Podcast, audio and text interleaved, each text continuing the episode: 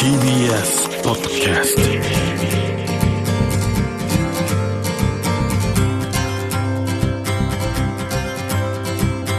おはようございます。石川みのるです。日曜日のこの時間関東2500個の酪農家の皆さんの協力でお送りするこの番組。暑い日は牛乳で熱中症予防。絞りたての話題をお届けします。石川みのる Dairy Life. Dairy Life. 僕あのウォーキングが好きでですね山歩きのためのこう体力作りに始めたんですけども、まあ、そんなのんきなこうウォーキングだけじゃなくて歩くっていうことは時にはこう抗議活動にもなったりするじゃないですか。ガンジーのインド独立の時の塩の行進とかキング牧師の人種差別撤廃ワシントン大行進とかも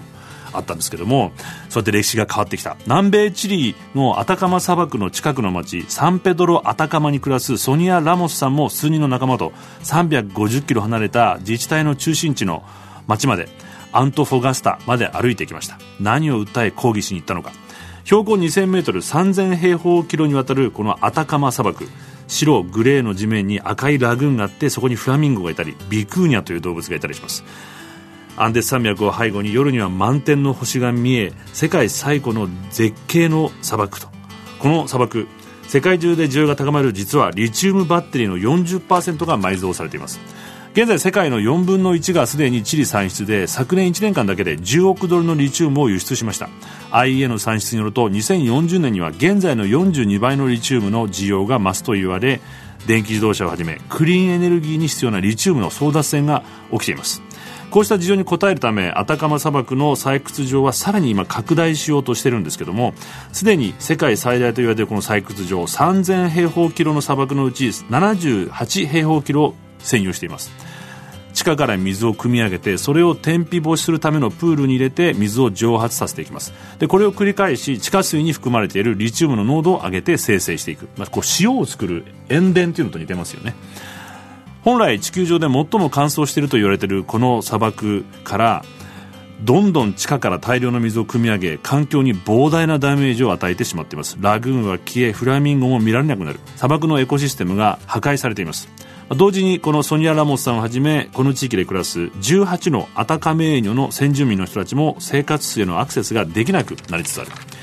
アタカマ砂漠からはすでに4330億リットルの水が採掘により失われさらに2043年には1兆5000億リットルの水が消費するとされています。このままでは砂漠の環境は破壊され全て砂漠は死んでしまうというソニアの訴えに多くの科学者たちも賛同しているんですけども行政は一向に耳を傾けません。そのため彼女は仲間と350キロ歩いて自治体の中心地の都会まで訴えに行きました。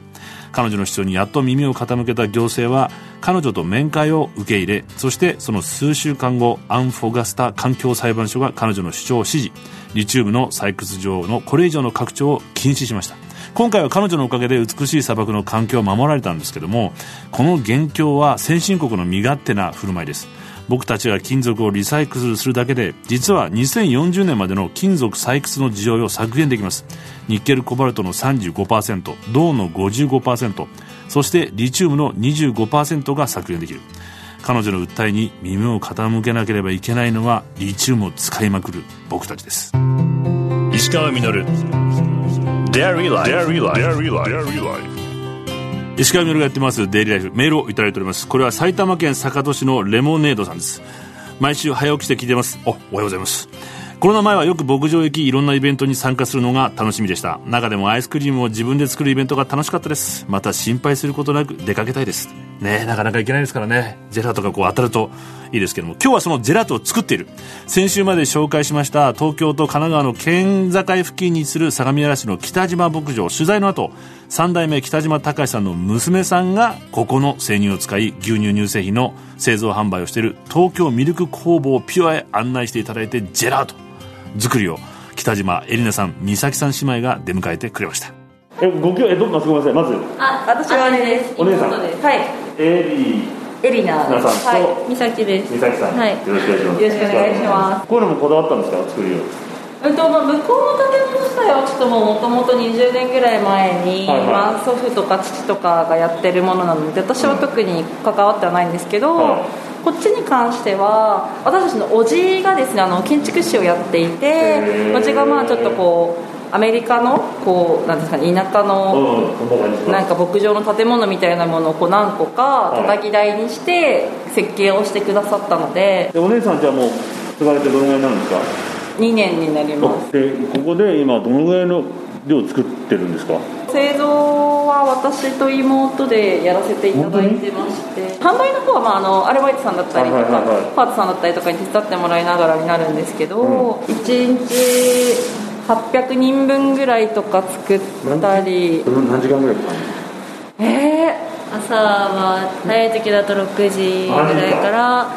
もう閉店間際次の日の準備があると6時？半とかまで繁忙期は残ることもあり10時？間ぐらいですかねそうすると忙しい作る仕事売る仕事とまあ、そのアルバイトさんの管理みたいなのもあるわけじゃないですか。そうですねはい。どうですかやってて？でもあの働きに出てた時よりも自分の時間は多いのかなとは思いますね。やっぱりあの家から近いのもあるので、通勤時間とかもほぼないですし永遠に終われなければいけないってわけじゃなくて必ず終わりが 毎日毎日終わりがある仕事にはなるので会社にいるといかんせんそういうわけにもいかないので、まあ、会社何やってたんですかえーと、普通に営業をずっとしていて2年前まで。求人広告を売っててはい。若いうちしかできない仕事だなってちょっと思っちゃってっていうのはあります、まあ、そういうのもあって、はい、後継ごうっていうっていうか、まあ、こういうふうにしようってすぐ思われた。そうですね。戻ってくる気があるんだったらやらないかって言われて、うん、まあ、会社で働くっていうのもまた一つ辛いし、自分でやるっていうのも辛いと思うんですけど今思うと英断だったのかなと思いますね。私がもともとしていたような仕事ってやっぱ景気がよくって世の中が平和であってなんぼの仕事だったので今ってじゃあ私がいた頃みたいにこうイケイケかっていうとそうではなかったのでどうしてもそういうふうに煽りを受けてしまう業界まあ飲食ももちろんそうなんですけどただ結局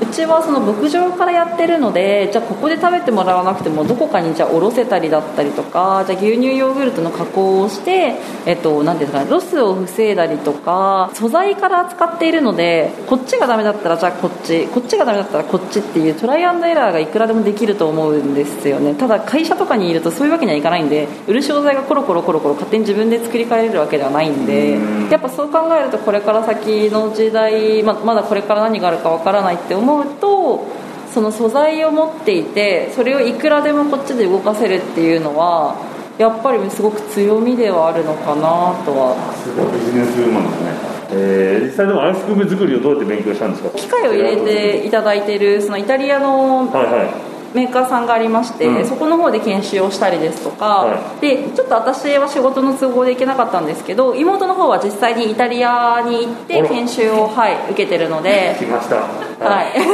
なんでやっぱり作るののメインは妹の方にあそうか。服装が確かに。そうですね。はい。こう販売的な服装とお姉さんは、はい、妹さんはもうなんかシェフ シェフ風情ですもんね。はい。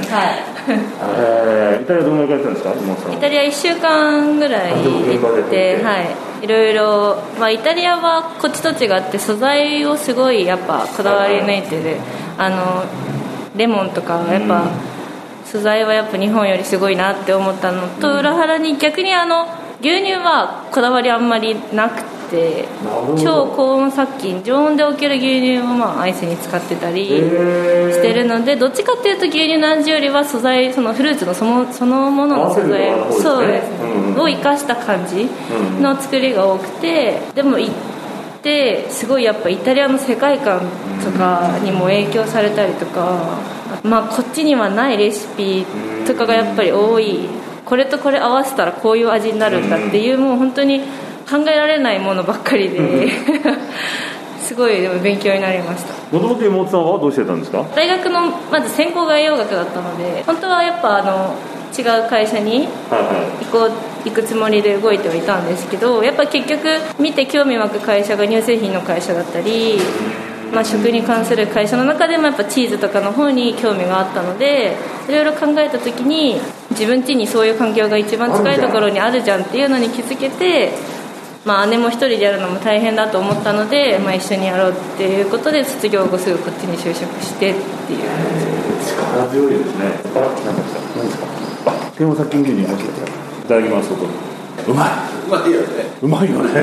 牛乳はどこでやってるんですか牛乳はあっちでやってます。それは手伝ってないあえっとそれはまた別で工場の方にスタッフがいて全部やっていただいてるような形になりますでも妹さん的には栄養学やられててやっぱそういう部分でも見れるわけじゃないですか。そうですね。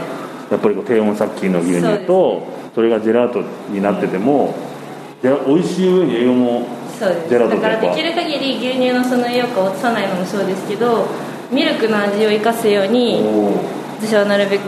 考えて作ってますやっぱ牧場直営なのでそこだけは譲れないので、しかも低温殺菌が美味しいそうそうですね、あそこでさっき僕がね、一緒にいた牛ちゃんたちのですもんね。そうですね。あの牛牛たちからね。あの牛たち。さっきちらっとあのお母さんからお聞きしたんですけど、はい、小学校用のやつを作ったりもしてるんですって？まあそれも地域への貢献もありますけどせっかく身近にその牧場だったりとかこんなアイス作る工場があるっていうところを、まあ、知っていただくっていう意味でも、まあ、すごく意味のある活動なのかなとは思ってるので。で例えばそれでお家に帰っていただいてあのご両親とかに話されて広告に来ていただくきっかけにもなってるのかなと思うので、はい、食育とかにもなりますし、で搾乳体験とかもそれで来たりとかもやっぱするので自分で一から作って作ったものが人の口に入ってそのまた意見を聞けるっていうのは本当にこれここじゃなきゃできない仕事だなってすごい思うんで。石川稔。Dairy Life 石川稔がやってまいりましたデイリーライフこの番組では皆さんからのメッセージをお待ちしております。メールアドレスはミルクアットマーク TBS.CO.JP です。採用させていただいた方にはミルクジャパンのオリジナルグッズと番組ステッカーをプレゼントさせていただきますし今週紹介しました東京ミルク工房ピュアのカップアイス8個セットを3名の方にプレゼントしています。種類はショップのおすすめです。受付は8月25日まで応募方法など詳しくは番組のホームページをご覧くださいもうね思い出してたんですけど今もう美味しくてですね僕5個食べちゃったんですよ本当にこの娘さんがこうね、あの、作ってくれたジェラートも本当に美味しいんですけども、そのお話を伺ってる間、北島さんがスッと差し出してくれたビールの低温殺菌牛乳も、これも美味しいんですよ。